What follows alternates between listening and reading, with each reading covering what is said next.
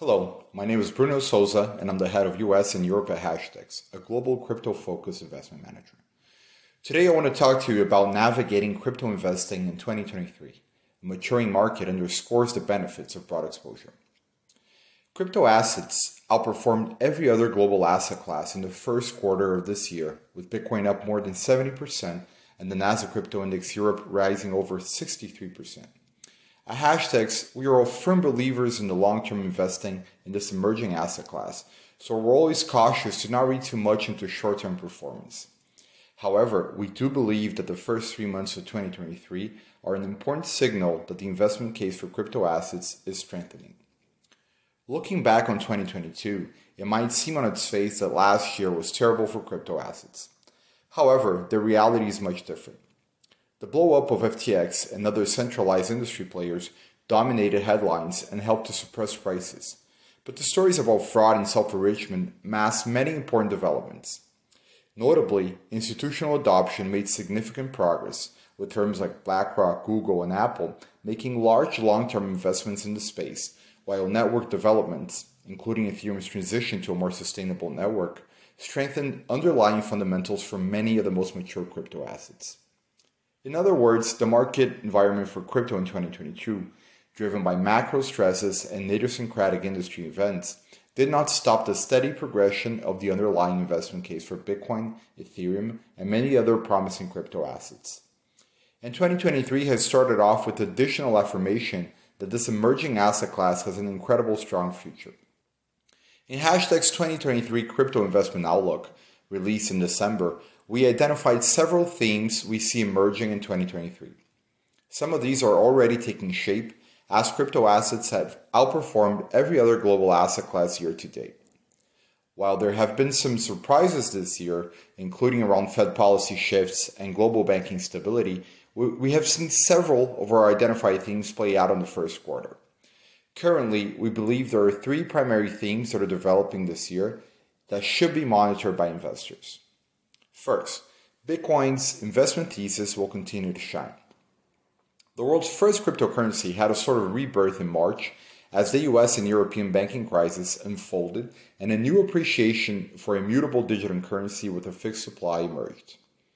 Concerns over a banking system with unprecedented debt burdens and where depositors, both individuals and businesses, are at the mercy of the financial health of their bank and its leaders' decisions making has reminded many people the reasons Bitcoin was created in the first place.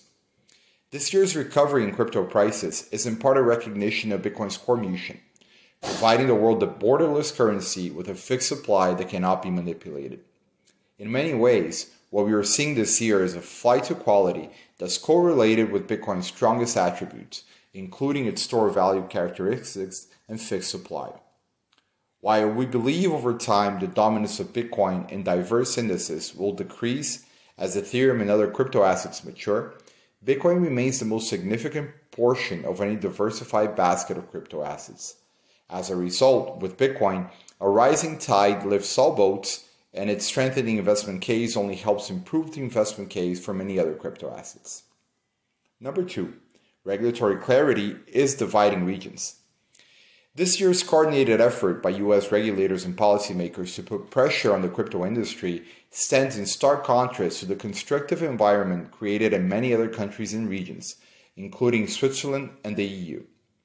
As the US seemingly moves backwards in creating a regulatory framework for this industry, we anticipate more forward thinking governments will benefit from having rules in place that market participants can understand and follow without unnecessary ambiguity. Every country or region will follow a somewhat different regulatory path, partly due to investor appetite for crypto assets, but Switzerland in particular has been at the forefront of giving investors access to the crypto market. Our two listed ETPs on SIX, the Hashdex Nasdaq Crypto Index Europe ETP, Hash, and the Hashdex Crypto Momentum Factor ETP, HAMO, are the direct result of Switzerland's environment of a clear regulatory framework for crypto asset investing. This clarity has allowed us to have a constructive dialogue with numerous hedge funds, family offices, and other professional investors eager for a well built, broad market index product, hash, and a systematic and factor based crypto investment strategy they were familiar with, HAMO, We hope more governments take this constructive approach. Number three, crypto asset diversification matters. Our investment approach and product offerings stand out from our ETP competitors in that we focus on basket investing, while others remain focused on single asset products, which are really just wrappers for Bitcoin, Ethereum, etc. Hashdex created the world's first crypto ETF in early 2021, and we continue to believe that a basket of the most well developed and promising crypto assets is an excellent long term approach to gain broad exposure to the emerging asset class. Over time, investors in Hashdex ETPs that tracked NCIE have benefited from the outperformance of a basket of crypto assets compared to just being invested in Bitcoin. Diversification can help improve long term investment outcomes by reducing idiosyncratic, geographic, and interest rate related risks. These benefits have been tested over time and apply to crypto assets as they have applied to traditional assets. Crypto is sometimes mistaken for a monolithic industry. However, there are a huge variety of blockchains with different benefits and tens of thousands of crypto assets. These assets are competing in segments like DeFi, decentralized finance, gaming, and payments, and are competing for users in each of these areas.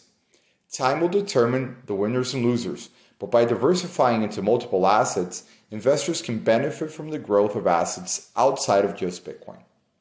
One thing we have learned is that our global presence in the US, Latin America, and Europe is a great asset in terms of understanding investor demand.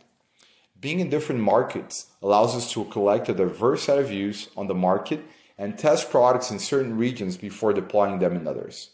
The growing crypto ETP space has matured alongside an improving regulatory environment, particularly in Europe, with the MiCA legislation soon to be signed into law. But not all investment products are suitable for every investor.